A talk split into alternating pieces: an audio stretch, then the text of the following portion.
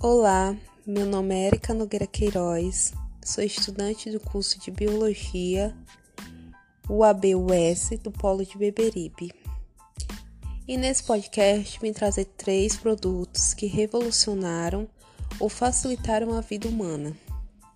O primeiro deles é a insulina, que foi descoberta em 1921 por Frederick Buttig e Charles Bert por meio de experimentos com cães, que tinham como objetivo isolar a secreção interna pancreática.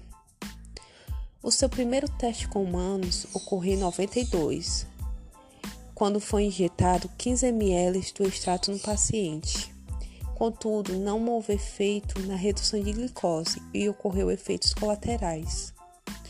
Com isso, o biólogo James Collip se uniu ao grupo para purificar o extrato diminuindo assim seus efeitos colaterais.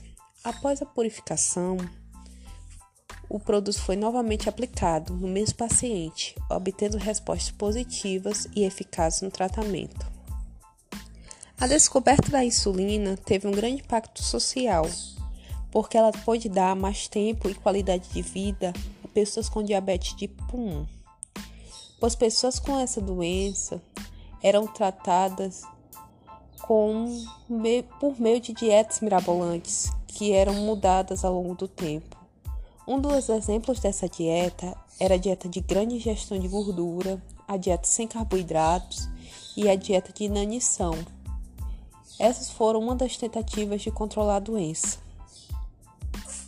A descoberta da insulina foi uma das mais memoráveis de todos os tempos, rendendo os cientistas que a descobriram o Prêmio, Nobel, o Prêmio Nobel de Medicina e Fisiologia.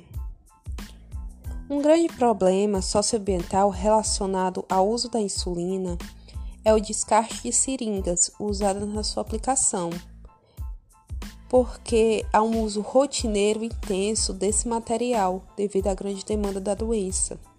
E na maioria das vezes, seu descarte não é, não é adequado sendo descartado junto com lixo doméstico, podendo causar danos à saúde de quem manuseia tal resíduo, como por exemplo os catadores de lixo, além de alterar as condições ambientais em função do acúmulo destes materiais no meio ambiente. Nos Estados Unidos, em 2019, um frasco de insulina de 10 ml custava em torno de 330 dólares o que gerava um alto impacto econômico na vida de pessoas que dependem deste medicamento. E há vários relatos de jovens que racionaram a insulina para poder arcar com o custo e alguns acabaram morrendo. A insulina é formada por duas cadeias polipeptídicas, sendo compostas por cadeias de 21 e 30 aminoácidos, ligados por pontes de sulfeto. Ela possui função orgânica ácido carboxílico. O segundo produto que eu escolhi foi o formol. Ele também é conhecido como formaldeído ou aldeído fórmico. E a sua nomenclatura oficial, segundo a IUPAC, é de metanal. Ele foi descoberto acidentalmente em 1867 pelo químico alemão Hoffmann e ainda hoje é sintetizado pelo mesmo método que Hoffman utilizou, que é a oxidação catalítica do metanol. Ele é usado normalmente como preservativo, desinfetante e antisséptico, porque ele tem propriedades que desnaturam a proteína. Com isso, deixando-as mais resistentes à decomposição das bactérias. Essa propriedade é o que justifica o seu uso como fluido para embalsamento e a conservação de espécies biológicas. Ele é um produto de baixo custo e é usado na indústria para diversos fins, como a confecção de seda artificial, a celulose, tintas para impressoras e corantes. Ele é usado também em soluções de ureia, tioureia, resinas melaminínicas, vidros, espelhos explosivos, também empregado no endurecimento de gelatinas, albuminas e caseínas, Ele é usado na fabricação de drogas, pesticidas, germinicidas e fungicidas agrícolas. É também usado como ingrediente na preparação de antitranspirantes e desodorantes.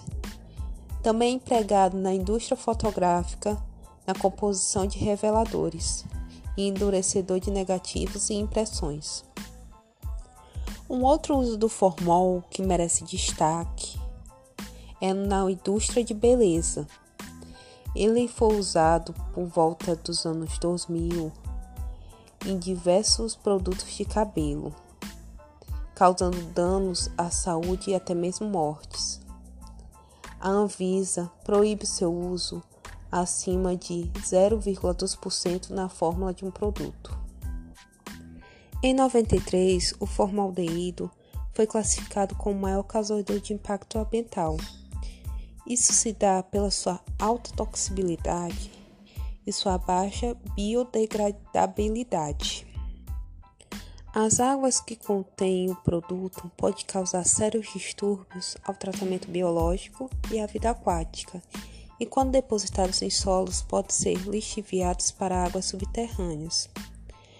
Portanto, as águas que têm resíduos de formaldeído, para serem descartados no meio ambiente, deverão ser tratadas previamente para atingir concentrações menores e menos agressivas, para, não, para que não prejudique tanto o ambiente.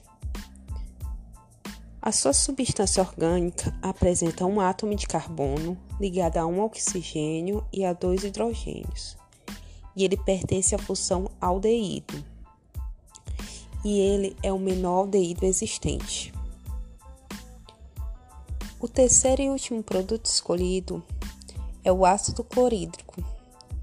Ele também é muito conhecido como ácido muriático, que é a sua forma comercial, que é vendida em concentrações de no mínimo 33%.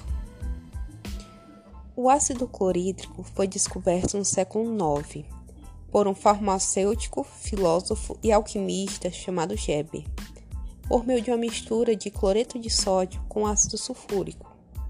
E devido à sua origem, o gás era conhecido como espírito do sal. O ácido clorídrico tem um alto impacto econômico, já que é usado em diversos setores da indústria. Ele é usado em laboratórios e processos industriais, principalmente para a formação de haletos orgânicos, como o cloreto de metila, por exemplo. Também é usado na extração de petróleo, pois ele dissolve uma parte das rochas que facilita o fluxo de petróleo até a superfície. Também é usado na produção de corantes, hidrólise de amidos e proteínas, produção de tintas, couros, entre outros.